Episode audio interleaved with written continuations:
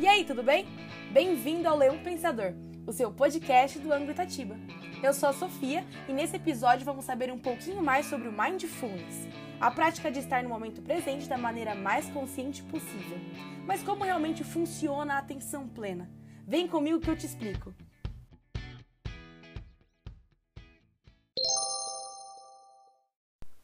A atenção plena, seja por meio da meditação ou da yoga, tornou-se um tema quente na cultura popular.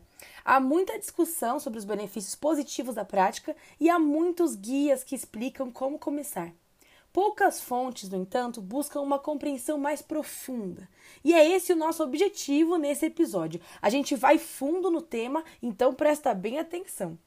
O Mindfulness foca sua atenção em cada movimento, situação e respiração. Ele deixa de lado as distrações, pensamentos externos e sentimentos anteriores para intencionalmente sentir, ouvir e viver plenamente a situação presente. Demanda dedicação e autorregulação por parte de cada pessoa para se alcançar né, esse resultado.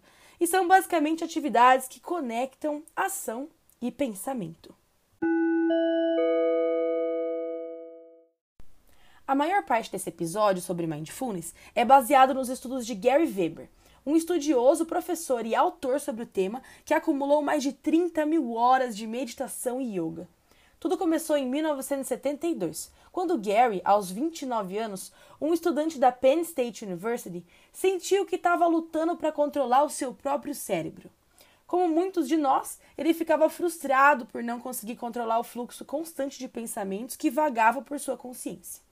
As ansiedades sobre o passado, o futuro e tudo mais, né, vinham e iam sem que ele tivesse qualquer palavra a dizer sobre o assunto. Decidido a dar um basta nisso, ele entrou em ação. Nas três décadas seguintes, Weber leu livros, procurou professores ele começou aí uma prática que abrangia duas horas de plena consciência diária. Com o tempo, a voz na sua cabeça começou a se acalmar. Hoje, ele afirma que essa voz está completamente silenciosa e que tem controle total sobre os seus pensamentos. Essa afirmação foi naturalmente recebida com ceticismo, né? Mas na última década, o Weber conciliou as suas experiências pessoais com a literatura científica sobre como o cérebro humano funciona. Vários cientistas, assim como Gary, que adotam o hábito mindfulness, passaram anos tentando decifrar como tudo funciona. Os estudos ainda são recentes e terão de suportar um exame minucioso com o tempo, mas muitos deles pintam uma imagem mais clara de como o cérebro realmente funciona. Então vamos entender como a atenção plena pode afetar a qualidade das nossas vidas e por que pode ser uma prática importante. 1. Um, a fonte primária de nossa identidade. Antes de começarmos a entender como a atenção plena afeta a nossa mente e o que ela pode fazer para melhorar nossa existência cotidiana, vale a pena discutir o que, que torna você você. Obviamente, essa é uma questão muito pesada e sobre a qual os filósofos vêm discutindo há séculos. Em algumas tradições, e até é argumentado aí que não existe algo como um eu. Por razões práticas, a preocupação aqui é com o que você normalmente associa à sua identidade, né? Em sua vida diária? O que você reconhece como sendo a sua essência? A resposta para a maioria das pessoas é um senso de continuidade psicológica. E o que significa isso? Os corpos podem envelhecer, podemos ser uma pessoa diferente hoje do que éramos há uma década, e até mesmo os processos de pensamento podem ser diferentes, mas seu fluxo contínuo de memórias e experiências persiste. É como uma longa cadeia de eventos e acontecimentos que se alinham um após o outro. É essa cadeia que a maioria das pessoas comumente associa com quem são e não necessariamente com os diferentes traços ou características que tiveram em qualquer momento particular de suas vidas. A criança pequena que chorava quando perdia a mãe no mercado, ela pode não se parecer muito com você ou pode não experienciar a realidade como você faz agora, mas de uma forma geral, ainda é você.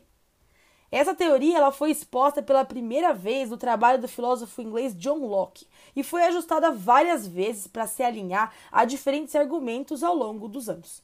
A ideia central, no entanto, tem sido bastante persistente e se conecta bem com nossa abordagem de atenção plena. Sua identidade pessoal não é uma coisa estática, é uma cadeia de experiências em evolução contínua. 2. O papel da rede de modo padrão. Se seguirmos essa linha, podemos concluir que essa continuidade é moldada por dois tipos gerais de experiências.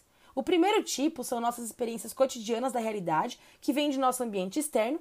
A segunda ocorre via monólogo interno, que é algo que ocorre com a grande maioria das pessoas. Sabe aquele momento que você fica falando com você mesmo na sua mente? E embora grande parte da nossa continuidade psicológica seja moldada pelo mundo em que vivemos, né? E os estímulos que absorvemos também no dia a dia, muito dela é manipulada pela voz na nossa cabeça. Essa voz é encontrada em uma parte do nosso cérebro chamada de rede de modo padrão, ou Default Mode Network, e está bastante interconectada com ela mesma, mas também desconectada de muitas outras regiões do cérebro. Ela fica ativa mesmo quando não nos envolvemos muito com o mundo exterior e é responsável pela divagação da mente. A rede, ela força automaticamente o nosso foco em ansiedade sobre o passado, o futuro e a autoconsciência também sobre os eventos menores e irrelevantes do dia a dia, que podem levar aí ao overthinking, que a gente já falou sobre no episódio 1 do Leão Pensador. O que o Weber e muitos cientistas afirmam é que a atenção plena pode acalmar essa rede no nosso cérebro e nos dar uma sensação de distanciamento dos pensamentos que surgem. De fato, em uma série de estudos, as varreduras cerebrais mostraram que a rede de modo padrão de pessoas que meditam a longo prazo, ela é menos ativa do que a de quem não medita. Além disso, muito do sofrimento mental em diferentes formas que muitos de nós vivenciamos vem dessa parte específica do nosso cérebro. Então não é difícil ver porque que a prática da atenção plena pode alterar muito da sua percepção do dia a dia e como pode até ajudar a vencer muitas das suas batalhas psicológicas internas. O modo de rede padrão controla a maioria de nós. E se fosse ao contrário?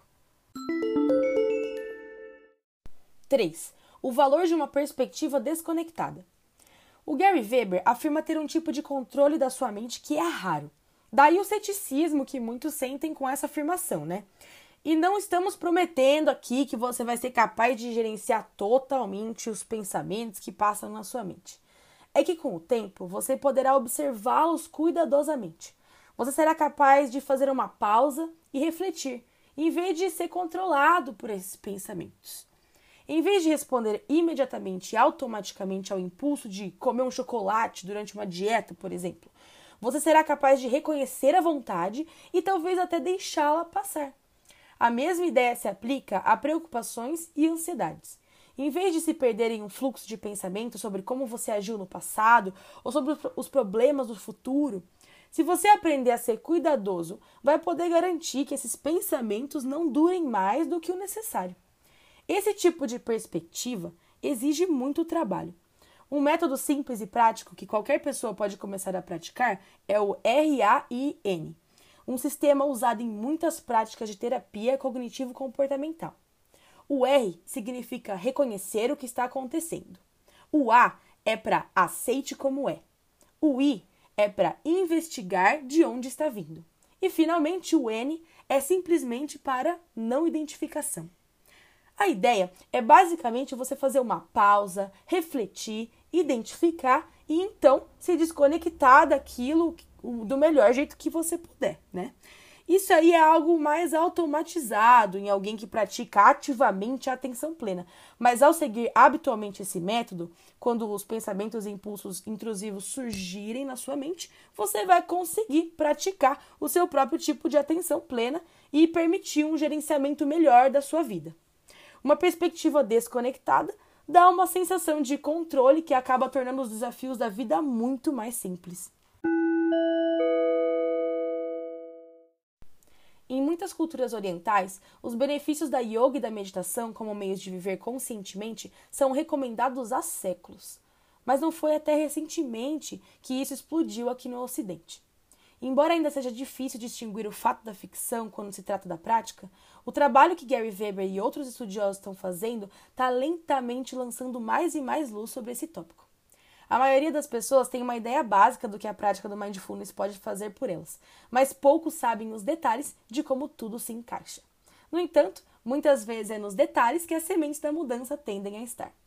Na nossa escola, a professora Juliana Pimentel trabalha a atenção plena com os alunos do ensino fundamental 1, o que os ajuda muito na hora da aprendizagem. Isso aí de acordo com relatos da própria professora e também de especialistas sobre o assunto. Que tal você também tentar o mindfulness?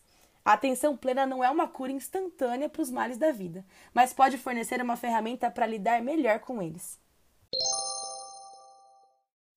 Esse foi o nono episódio do Leão Pensador. Espero que tenha gostado. Ele foi baseado no texto How Mindfulness Actually Works, escrito pelo autor e blogueiro de autoconhecimento Zet Hanna, no site medium.com. Até a próxima. Tchau!